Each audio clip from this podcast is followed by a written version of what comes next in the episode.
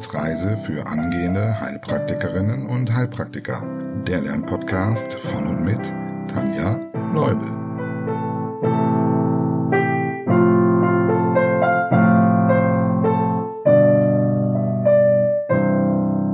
Hallo und herzlich willkommen zur Folge Nummer 8, nämlich zum Thema Nervengewebe.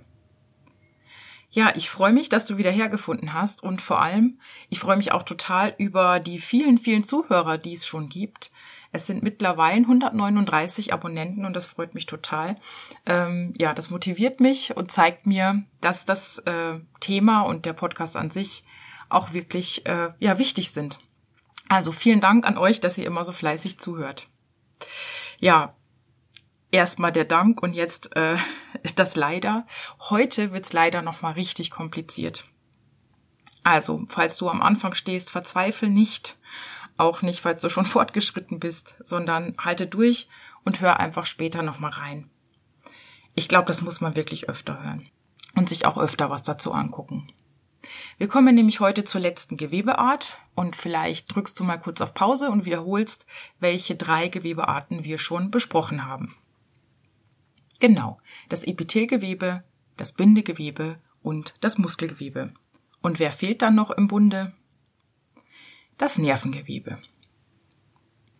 Heute also zum Thema Nervengewebe, das wir im Nervensystem finden, beziehungsweise in den zwei Nervensystemen, die im Körper unterschieden werden.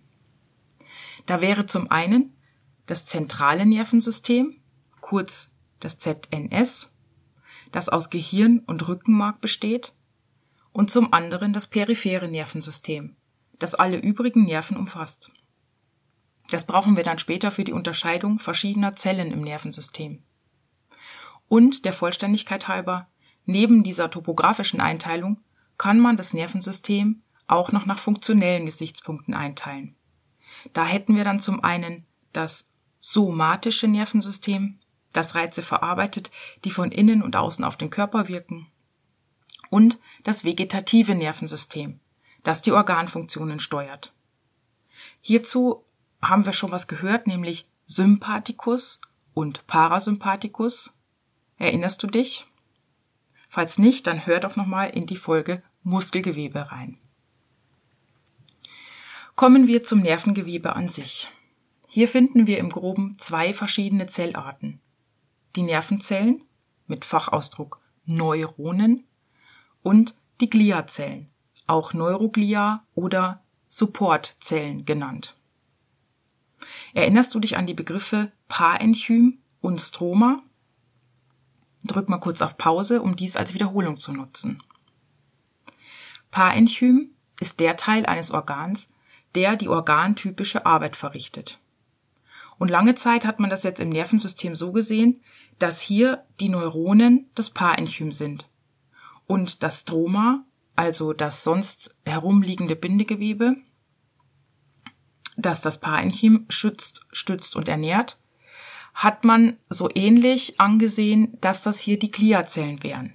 Das sind zwar kein Bindegewebe, sondern spezialisierte Nervenzellen, aber auch die ja schützen und stützen die Neuronen. Im Gegensatz zu den hochspezialisierten Neuronen sind die Gliazellen noch teilungsfähig. Das bedeutet, kommt es zu einem Untergang von Nervenzellen, können diese durch ein Narbengewebe aus Gliazellen ersetzt werden. In der neueren Forschung kam aber jetzt überdies heraus, dass Gliazellen viel mehr leisten, als in Anführungszeichen nur das ähm, Stroma zu sein. Denn sie bilden mit den Neuronen eine enge funktionelle Einheit und nur durch diese Einheit kann das Nervensystem funktionieren. Okay, wir betrachten als erstes die Nervenzellen bzw. Neuronen. Und ein Hinweis an dieser Stelle, ich bleibe hier bei den absoluten Grundlagen und einem groben Überblick.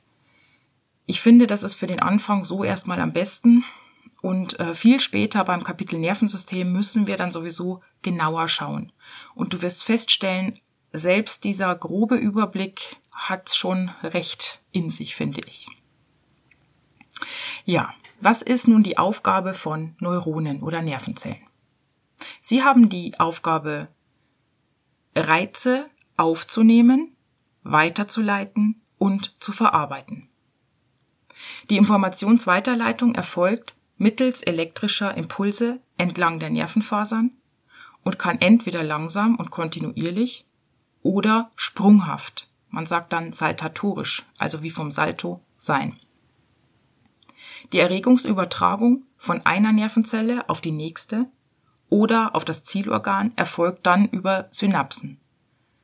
Speziell im vegetativen Nervensystem ist in dieser Hinsicht noch der Begriff Ganglien wichtig. Hier mit der Wortbedeutung Nervenknoten. Unterscheiden wir zunächst einmal ein paar Begriffe. Je nachdem, wohin die Informationen fließen, unterscheidet man efferente und afferente Fasern.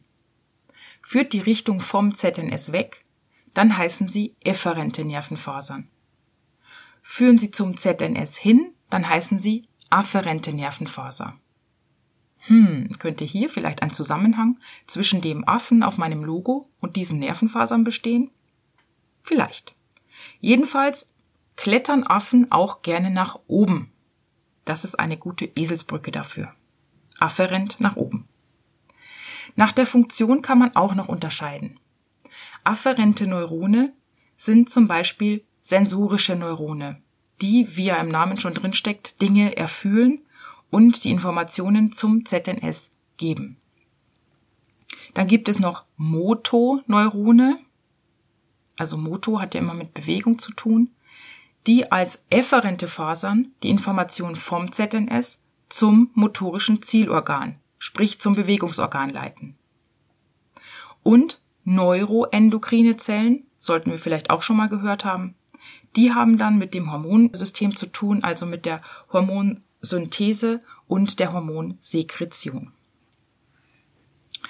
Gut, das war die Aufgabe der Informationsweiterleitung Verarbeitung und Aufnahme. Und jetzt schauen wir uns mal den Aufbau eines Neurons an. Falls du noch kein Bild zu einem Neuron gesehen hast, stell dir das Ganze wie einen Baum vor. Jedes Neuron besteht aus einem Zellkörper, auch Soma genannt, und den dazugehörigen Fortsätzen, nämlich dem Axon und den Dendriten. Die Fortsätze werden auch oft Neuriten genannt. Beim Baum könnten wir jetzt den Stamm als Axon sehen. Das Zentrum der Baumkrone wäre das Soma und einzelne abstehende verzweigte Äste wären die Dendriten. Aber Achtung, man muss hier eine ganz kleine Unterscheidung vornehmen, denn beim Baum führt der Stamm ja Dinge von der Erde in den Baum, also zum Beispiel Wasser, und hier beim Axon ist es umgekehrt, also das Axon ist der wegführende Ast. Kommen wir gleich nochmal zu. Hier könnte man jetzt noch eine Unterteilung machen, äh, zusätzlich zur Richtung, wo wir vorhin gesagt haben, afferent und efferent, und der Funktion. Je nachdem, wie viele Fortsätze eine Nervenzelle hat, spricht man von uni-, bi- oder auch multipolaren Neuronen. Ich denke aber, da müssen wir erstmal nicht genauer drauf eingehen. Gut, also wir haben gesagt, ein Neuron besteht aus Zellkörper und den dazugehörigen Fortsätzen. Im Zellkörper befindet sich zum Beispiel der Zellkern und dieser enthält entspiralisierte DNA. Überleg mal, kannst du vielleicht sagen, warum die DNA hier entspiralisiert ist? Genau, weil die Nervenzelle arbeitet und, wie wir eben schon gesagt haben, so hoch spezialisiert ist, dass sie sich nicht mehr teilt. Die DNA muss also nicht spiralisiert werden. Und falls dir hier die Zusammenhänge fehlen, hör dir gern die Folge zur Zellteilung an. Außerdem findet man im Soma unter anderem viele Zellorganellen, was durch die hohe Stoffwechselaktivität der Neuronen auch so sein muss. Gut, kommen wir zum Axon. Und ja, das Axon, weil jedes Neuron hat nur ein Axon. Ein Baum hat ja auch nur einen Stamm, zumindest in der Regel. Also das Axon ist der wegführende Ast. Das haben wir oben ja schon gesagt, also der Baum saugt hier nicht das Wasser hoch. Oder schöner gesagt, es ist der Nervenzellfortsatz, der der Weiterleitung neuronaler Signale in Form von Aktionspotenzialen vom Zellkörper zu einer Zielzelle dient. Dieses Axon kann jetzt bis zu einem Meter lang sein, je nachdem, wo das Signal hingeleitet werden muss. Und ein Axon ist von der Gliascheide umhüllt, um die wir uns dann gleich noch kümmern. Die hinführenden Äste nennt man Dendriten. Und auch hier wieder schöner gesagt, Dendriten sind mehrere baumartig verzweigte Fortsätze, die in ein Neuron münden und die Signale in Richtung Soma lenken. Übrigens kann auch ein Dendrit natürlich ganz schön lang sein. Dann hat so ein Dendrit immer so Dornen am Ende, die nennt man Spines. Und diese Spines sind Andockstellen für Synapsen. Es handelt sich um pilzförmige, mit Rezeptoren besetzte Ausstülpungen, an denen die Verzweigungen der Axone anderer Nervenzellen enden und eine Synapse bilden. Und falls dir das Wort Synapse noch nichts sagt, das sind die Umschaltstellen zwischen zwei Neuronen oder zwischen einem Neuron und dem Erfolgsorgan, also zum Beispiel einem Muskel oder einer Drüse. Erfolgsorgan deshalb, weil hier bei Erfolg dann eine entsprechende Aktion ausgelöst wird, aber dazu später mehr. Okay, bevor wir zu der zweiten Zellart, den Gliazellen, kommen, schauen wir uns den Begriff Nervenfaser nochmal genauer an. Mit Nervenfaser bezeichnet man ein Axon mit der dazugehörigen Gliascheide aus Gliazellen. Wenn wir die Nervenfaser als Kabel betrachten, dann könnten wir sagen, die Gliascheide ist sowas wie die Isolierung. Und bei bestimmten Nervenfasern gibt es eine noch dickere Isolierung, die heißt dann Markscheide oder Myelinscheide. Sie wird gebildet aus sogenannten Schwannzellen, da kommen wir gleich noch zu, und diese Schwannzellen sind spiralig um das Axon gewickelt. Das bedeutet, das Axon wird lebenslang, also das ist ein lebenslanger Prozess, durch diese spiralige Umwicklung mit den Schwanzzellen myelinisiert. Ja, und wo findet man jetzt diese Kabel mit der dicken Isolierung? Wir haben ja gesagt, es gibt manche, die haben nur so eine Gliascheide und manche sind eben nochmal myelinisiert. Kurz gesagt, dort, wo sie nötig sind. Unser Körper ist ja ein ausgesprochen durchdachtes Gebilde. Okay, die Langfassung. Bei vielen peripheren Nerven ist es wichtig, dass die Erregungsleitung schnell funktioniert. Zum Beispiel beim Sehen oder auch bei motorischen Reflexen. Denk mal dran, wenn du vor einem Tiger flüchten musst, wäre es prima, wenn die Beine, also die Peripherie, sehr schnelle Signale bekommen würden. Deshalb sind diese Nervenfasern myelinisiert oder markreich. Ganz kurz zur Erklärung, je dicker die Myelinschicht ist, desto schneller erfolgt die Erregungsleitung. Da denkt man vielleicht eher umgekehrt, aber das ist in dem Fall so und zur Erregungsleitung kommen wir später auch noch. Wie eben erklärt, liegen jetzt um das Axon herum die Schwannzellen, die die dicke Isolierung, also die Myelinscheide bilden. Man spricht dann von markreichen oder myelinisierten Nervenfasern.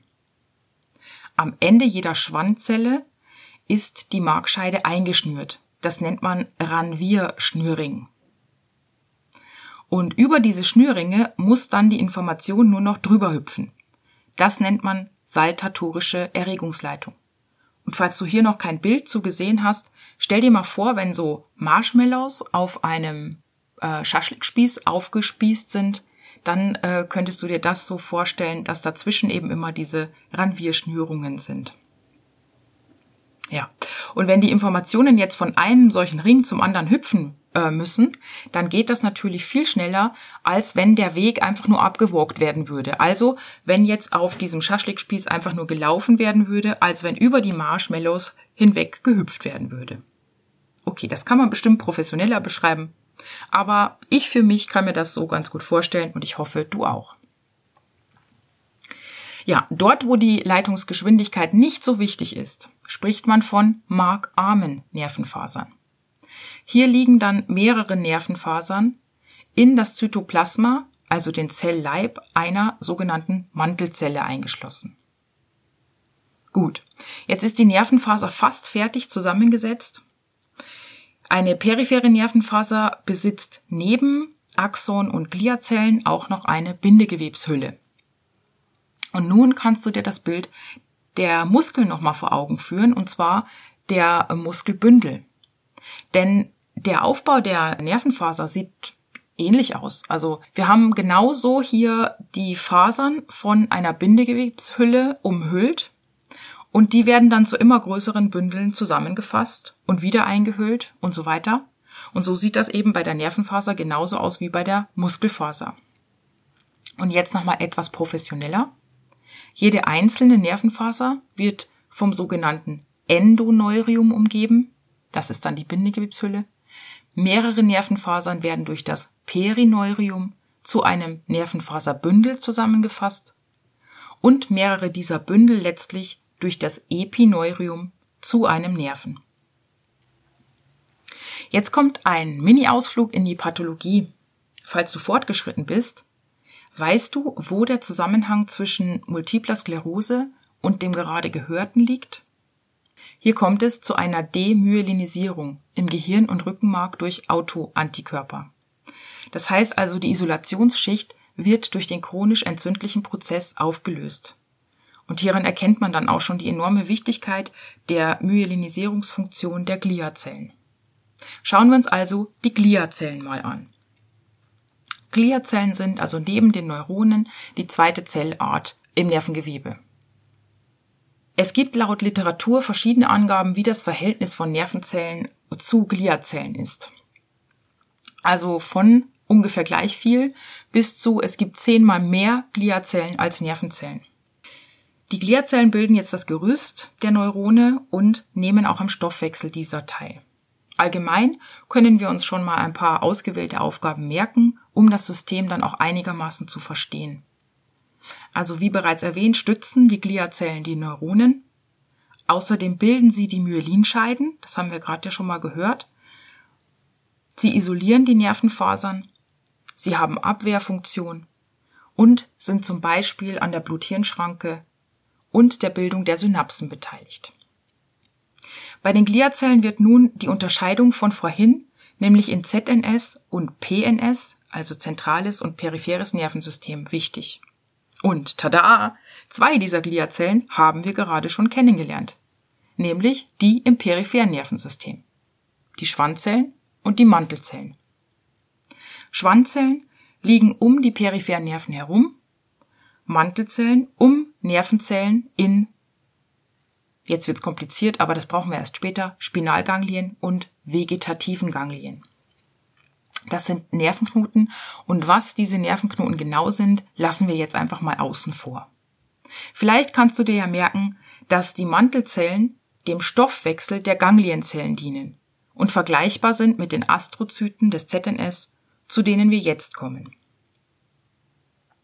Im ZNS finden wir verschiedene Formen. Wir greifen uns exemplarisch die drei wichtigsten heraus. Zunächst die eben erwähnten Astrozyten. Sie sind die am häufigsten vorkommenden Gliazellen des ZNS. Und ihr Name geht auf die sternförmige Gestalt zurück. Sie haben nämlich einen kleinen Zellkörper, von dem viele Zellfortsätze radiär abgehen. Dann sind da noch die Oligodendrozyten. Diese bilden die Myelinscheiden im ZNS. Also, nochmal zum Merken. Die Gliascheide wird im peripheren Nervensystem aus Schwanzzellen und im zentralen Nervensystem aus Oligodendrozyten gebildet. Beide Zellarten, also Astrozyten und Oligodendrozyten, gehören zur Gruppe der Makroglia. Die Mikroglia sind die Hortega-Zellen. Sie können sich durch Fortsätze wie eine Amöbe bewegen und sie sind wichtig, weil sie sind die Makrophagen, also die Fresszellen des ZNS. Zum Schluss schauen wir uns noch die Erregungsübertragung an und Vorsicht, wir zoomen mal auf die Synapse zunächst und es wird noch einmal etwas komplizierter, aber nur im ersten Moment. Und zwar deshalb kompliziert, weil es nicht nur um die Stromleitungen in unserem Körper geht, also die Nervenfasern, in denen sozusagen Erregungen elektrisch weitergeleitet werden, sondern auch um die Steckdosen, also die Synapsen, wo die Übertragung chemisch vonstatten geht. Zumindest das die häufigste Synapsenform im menschlichen Körper. An der Oberfläche jedes Neurons befinden sich mehrere Synapsen, die gleichzeitig aktiv sind und entweder erregend oder hemmend auf das Neuron wirken. So eine Synapse kann man sich jetzt als Lücke mit zwei Ufern ohne Brücke vorstellen. Das erste Ufer, also die haben einen Namen. Das erste Ufer heißt präsynaptische Membran, also die Membran vor dem synaptischen Spalt sozusagen. Bei dieser präsynaptischen Membran werden Botenstoffe in Bläschen, sogenannten Vesikeln, gespeichert, bis sie benötigt werden. Die Lücke selbst ist der synaptische Spalt und das andere Ufer heißt postsynaptische Membran. Wenn jetzt der elektrische Impuls an der Synapse ankommt, löst er hier die Abgabe der Botenstoffe, der sogenannten Transmitter oder auch Neurotransmitter, aus den Bläschen in den synaptischen Spalt aus. Falls du fortgeschritten bist, fällt dir ein Name für einen Neurotransmitter ein? Genau. Beispiele dafür sind Acetylcholin, Dopamin, Serotonin oder auch GABA, also Gamma-Aminobuttersäure. Und Glycin erwähne ich hier auch noch, weil der gleich nochmal wichtig wird. Diese Neurotransmitter können die Lücke, also den synaptischen Spalt, überwinden und so den Impuls von der einen Seite, also von der präsynaptischen Membran, zu der anderen Seite, der postsynaptischen Membran bringen. Übrigens, das ist eine Einbahnstraße. Also die chemische Signalweiterleitung funktioniert nur in eine Richtung. Dort, also am anderen Ufer, geht es dann entweder elektrisch weiter oder, wenn es sich nicht erneut um eine Nervenzelle, sondern um eine Muskelfaser zum Beispiel handelt, dann wird diese aktiviert. Sprich, ja, was macht denn Muskelgewebe? Genau, es kontrahiert. Bei der quergestreiften Muskulatur hast du auch schon kennengelernt, wie die Synapse hier heißt. Genau, das ist die motorische Endplatte. Also kannst du nun auch schon den Aufbau der motorischen Endplatte erahnen. Genau wie die Synapse einer Nervenfaser besteht auch die motorische Endplatte aus einer präsynaptischen Membran, dem synaptischen Spalt und einer postsynaptischen Membran. Und als Botenstoff wird hier vorrangig Acetylcholin benutzt. Nun noch ein kleiner Ausflug, bevor wir zum letzten Teil der Folge kommen. Wir werfen mal einen kleinen Blick in die Pathologie der Infektionskrankheit Tetanus. Und stopp! Falls du fortgeschritten bist, hier unbedingt auf Pause drücken und überlegen, was Tetanus mit dem heute gelernten bzw. wiederholten zu tun hat. Tetanus ist landläufig auch als Wundstarkrampf bekannt. Und es wird durch das Bakterium Clostridium tetani verursacht. Dieses Bakterium kommt im Erdboden vor und dringt dann häufig über kleine Wunden an der Haut in den Körper ein. Dort produziert es unter Sauerstoffausschluss sein Gift, nämlich Tetanustoxin bzw. Tetanusspasmin. Dieses gelangt jetzt über die peripheren Nervenfasern ins Rückenmark. Und hier gibt es eine Besonderheit. Es wandert nämlich über die Axone dorthin. Stopp mal, wir haben doch gesagt, die Axone, also der Baumstamm, leitet vom ZNS weg. Ja, genau. Und deshalb ist das hier auch eine Besonderheit. Keine Regel ohne Ausnahme. Das Toxin wandert hier so gesehen rückwärts über die Axone und man nennt das dann retrograd. Es wandert ins Rückenmark und gelangt so zu Synapsen, wo es seinen Schaden anrichten kann. Es zerstört nämlich hier an Neuronen, die eigentlich hemmend wirken. Und für die ganz Fortgeschrittenen, das sind die sogenannten Renshaw-Zellen. Hier hemmt es ein Protein, das für die Freisetzung des Transmitters Glycin verantwortlich ist. Deshalb hatte ich das vorhin erwähnt. Und dadurch, dass jetzt Glycin nicht ausgeschüttet wird, wird die Aktivität der Motoneurone nicht gehemmt. Und dadurch kommt es dann zur Dauerkontraktion verschiedener Muskeln also zu unserem Wundstarkrampf. So, jetzt atme mal tief durch, denn jetzt wird's zumindest meiner Meinung nach nochmal richtig kompliziert und elektrisch. Wir wissen also nun, wie die Erregungsübertragung an den Schaltstellen funktioniert. Aber wie kommt ein Impuls oder eine Information überhaupt dorthin? Es handelt sich ja nicht um Blut, das fließt, oder um Luft, die strömt, sondern um elektrische Impulse. Ich versuche mal es einfach zu beschreiben und glaub mir, ich bin selbst gespannt, ob das funktioniert. Das ist ein Thema, was man auf jeden Fall später nochmal und auch öfter anhören und durchdenken muss. Oder nicht? Schreib mir sonst auch gern mal einen Kommentar oder eine E-Mail dazu. Also Erregung wird in Form von Aktionspotenzialen übertragen. Im Wesentlichen geschieht dies mit Hilfe geladener Teilchen, sogenannter Ionen, und durch die Verteilung dieser Ionen innerhalb und außerhalb der Zellmembran. Und die Membran nimmt hier auch einen wichtigen ähm, Teil ein. Also, zunächst muss man sich vor Augen führen, dass die Zelle und der Zellzwischenraum unterschiedliche Spannungen besitzen. Diesen Spannungsunterschied nennt man Membranpotential. Membran, weil es eben mit der Zellmembran zu tun hat, deren Durchlässigkeit sich bei Reizen ändert. Das Membranpotential einer erregbaren Zelle, also zum Beispiel einer Nervenzelle, in Ruhe heißt Ruhepotential oder Gleichgewichtspotential. Das ist also sozusagen der Grundzustand der Zelle. Und der sieht wie folgt aus. In Ruhe liegen in der Zelle viele positiv geladene, kleinere Kaliumionen vor. Und außerhalb der Zelle, also im Zwischenzellbereich, liegen viele größere, aber auch positiv geladene Natriumionen vor. Die Membran der Zelle ist negativ geladen und so herrscht eine ausgeglichene Stimmung. Warum sind jetzt die Ionen so verteilt? Die semipermeable Membran enthält Kanäle für die Ionen, zum Beispiel im Ruhepotential Kanäle, die gut durchlässig für Kaliumionen sind, aber nicht für Natrium. Und da sowohl Kalium als auch Natrium positiv geladen sind, stoßen sie sich ab. Ne, man sagt ja immer, positiv geladene Teilchen stoßen sich ab. Das heißt, das Kalium wird vom Natrium weggestoßen und nimmt so seinen Weg in die Zelle. Und dieses Ruhepotential, also den Spannungsunterschied zwischen Zelle und Zellzwischenraum, kann man messen. Für die ganz Interessierten, ich glaube, das wird auch schon mal irgendwie in einer Ankreuzfrage gefragt, es beträgt minus 60 bis minus 90 Millivolt. Wird jetzt die Zelle gereizt, so wird das Membranpotenzial positiver. Ja? Also wir waren ja gerade im negativen Bereich, minus 60 bis minus 90 Millivolt. Und jetzt wird das Membranpotenzial positiver, beziehungsweise weniger negativ. Das heißt Depolarisation. Und es ändert sich, wie eben schon erwähnt, die Membrandurchlässigkeit.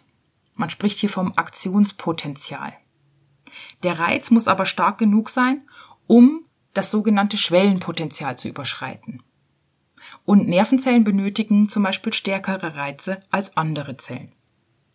Bei so einer Nervenzelle muss das Membranpotenzial um circa 10 bis 30 Millivolt verschoben werden, also in positive Richtung, um das Aktionspotenzial auszulösen. Und dann gibt's hier noch so einen Begriff, man spricht vom alles oder nichts gesetzt. Dieses besagt, dass ein Aktionspotenzial entweder vollständig ausgeprägt ist oder gar nicht. Es geht also nicht, dass ein kleiner Reiz dann ein kleines Aktionspotenzial auslöst, sondern der Reiz muss so gestaltet sein, dass die Schwelle überschritten wird und wenn diese Schwelle überschritten wird, dann wird das Aktionspotenzial auch vollständig ausgelöst. Also, wird jetzt dieser Schwellenwert überschritten und das Aktionspotenzial ausgelöst, dann öffnen sich spannungsabhängige Kanäle für Natrium, also in der Membran. Das heißt, Natrium kann jetzt nun auch in die Zelle strömen. Jetzt ist Natrium und Kalium in der Zelle, beide sind positiv, stoßen sich ab und Kalium macht den Rückzieher, das heißt, es wandert aus der Zelle. Sobald die elektrische Erregung jetzt über die Zelle abgelaufen ist, muss der Grundzustand wiederhergestellt werden. Und hier gibt es jetzt einige Zwischenstadien, wie zum Beispiel die Re- und Hyperpolarisation. Ich denke aber, das geht hier schon tief genug. Also wichtig ist, dass wir wissen, die Erregung findet über dieses Aktionspotenzial statt, also dass äh, kurz die Depolarisation stattfindet und das Ganze dann wieder zurückgenommen wird. Und das passiert dann am Ende mit der sogenannten Natrium-Kalium-Pumpe. Unter Verbrauch von Energie wird das Natrium, was jetzt in der Zelle ist, wieder rausgepumpt und das Kalium wird in die Zelle hineingepumpt. Also nicht alles. Es befindet sich auch immer im Ruhezustand etwas Natrium in der Zelle und etwas Kalium außerhalb, aber eben das Verhältnis ist anders. Letztlich wird so viel Natrium aus der Zelle rausgepumpt und so viel Kalium reingepumpt, dass das Ruhepotenzial wieder erreicht wird. Nach dieser Erregung ist die Zelle für eine kurze Zeit zunächst unerregbar. Das nennt man absolute Refraktärphase. Und die Erklärung hierfür ist, dass die Natriumkanäle inaktiviert sind. Also nach dieser ganzen Geschichte sind die erstmal inaktiviert. Und das bedeutet, egal wie stark ein eintreffender Reiz jetzt wäre, es kann kein neues Aktionspotenzial ausgelöst werden, weil das Natrium ja nicht in die Zelle reingeschleust werden kann. Und dann gibt's noch einen Zeitraum der relativen Refraktärzeit. Da sind dann nur einige Natriumkanäle wieder aktiviert, beziehungsweise aktivierbar, aber sie haben eine erhöhte Reizschwelle.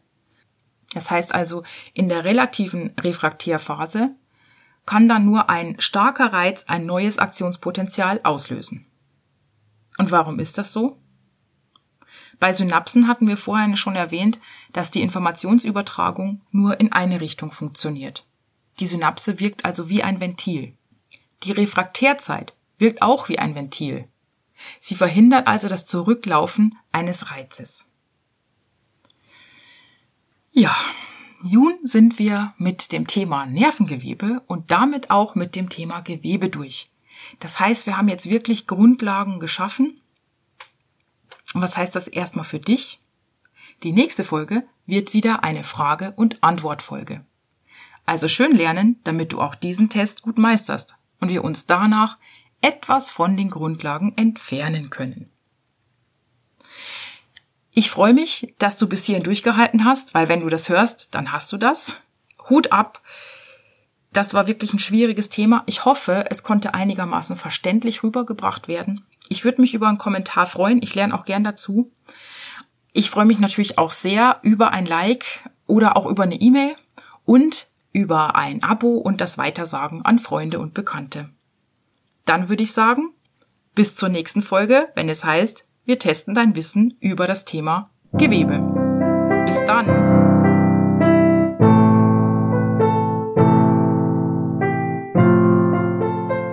Das war eine Etappe auf der Wissensreise für angehende Heilpraktikerinnen und Heilpraktiker. Der Lernpodcast von und mit Tanja Leubel.